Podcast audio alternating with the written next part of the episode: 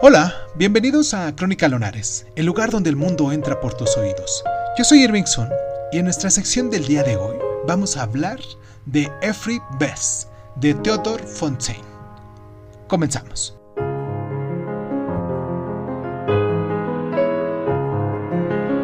Thomas Mann dijo que Every Breast es una de las seis novelas más importantes jamás escritas.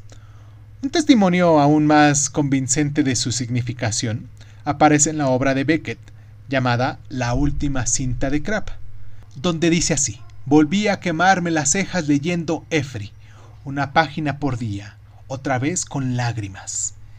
Effie Brest es verdaderamente emotiva y los que no quieran que se le noten los ojos enrojecidos deben tomar ciertas precauciones adecuadas, ya que la novela, que está basada en un hecho real, carece de prejuicios moralistas y nos muestra su simpatía hacia los avatares de la protagonista, una muchacha casada con un hombre mucho mayor que ella.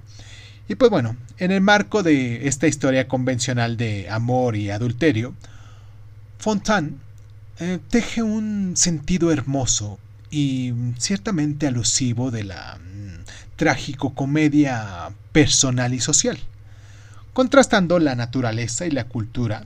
La ingenuidad de Effie resplandece a través del enmarañado mundo en el que pues habita, ¿no?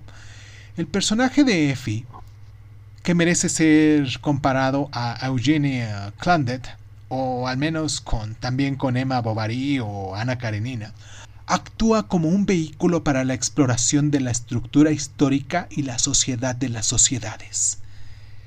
Especialmente sutil es la alteración de la frágil humanidad de Effie por el trasfondo sexual y político subyacente en la crítica social de la novela.